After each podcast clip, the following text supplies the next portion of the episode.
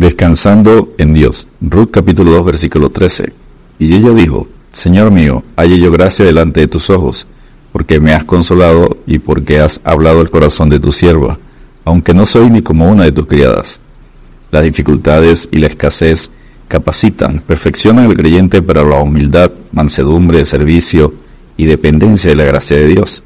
Mas el Dios de toda gracia que nos llamó a su gloria eterna en Jesucristo, después que hayáis padecido un poco de tiempo, él mismo os perfeccione, afirme, fortalezca y establezca.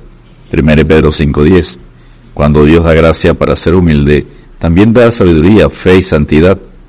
El tercer acto del libro de Ruth introduce al tercer personaje principal de todo el relato llamado voz, que significa fuerza, y se identifica como un pariente de Elimelech. Ruth, capítulo 2, versículo 1. Noemí y Ruth llegaron a Belén, casa de pan, sin fuerzas, pobres y sin pan, pero Dios en su soberanía les guiará con su gracia para seguir moviendo las piezas en el ajedrez providencial hasta lograr el propósito planificado desde la eternidad, la redención del ser humano. Encomienda a Jehová tu camino y confía en Él, y Él hará. Salmo 37.5. Punto número 1. La gran humildad de Ruth. Ruth capítulo 2, versículo 2. Y Ruth la Moita dijo a Noemí, te ruego que me dejes ir al campo y recoger espigas.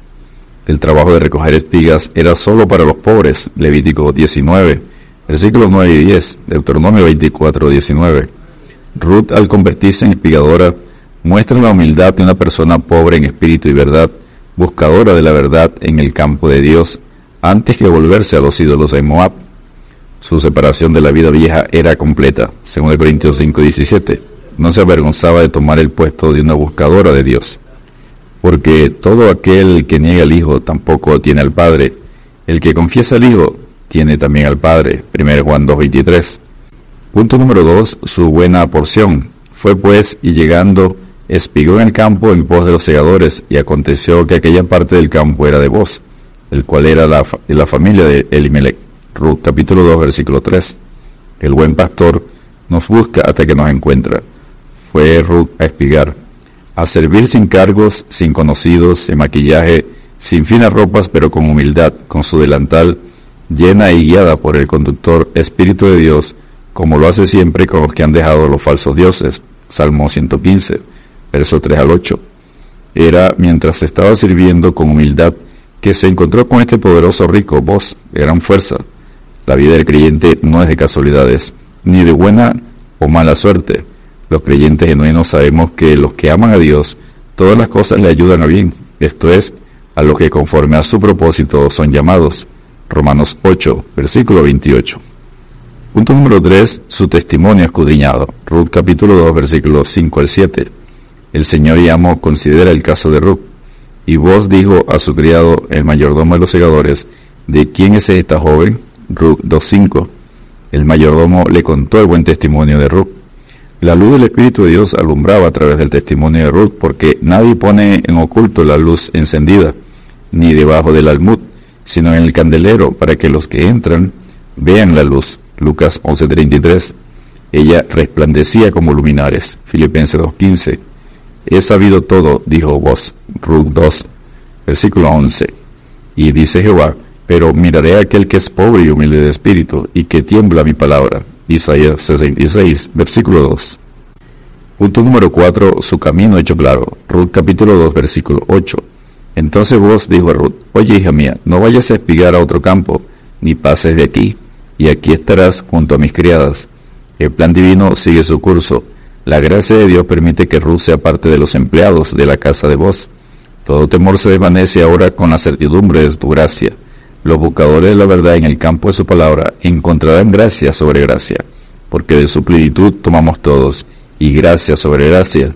Juan 1.16. El Señor recorre con su mirada toda la tierra y está listo para ayudar a quienes le son fieles, según de Crónicas 16, versículo 9, versión NBI. Punto número 5. Su reconocimiento lleno de gratitud. Ella, bajando su rostro, se inclinó a tierra y le dijo, porque he hallado gracia en tus ojos para que me reconozcas, siendo yo extranjera. Ruth 2, versículo 10.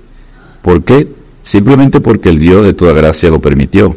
aprendemos que la humildad y el agradecimiento son características de los salvos por la gracia de Dios.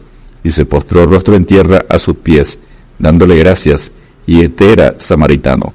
Jesús le dijo, levántate, vete, tu fe te ha salvado. Lucas 17, versículos 16 y 19. Y punto número 6, su corazón consolado.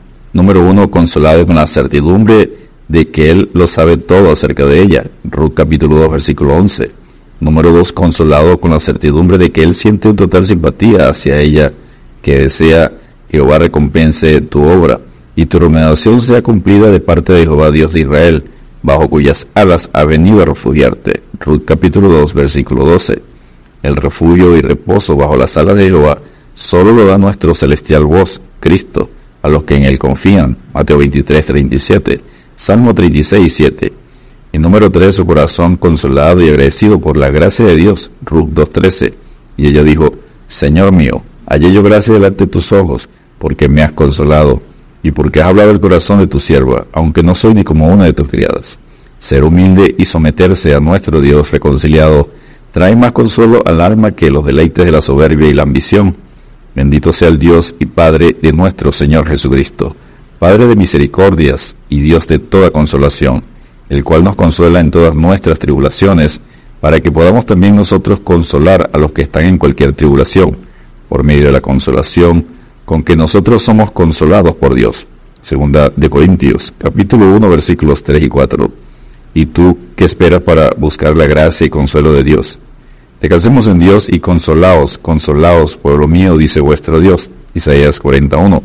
Dios te bendiga y te guarde.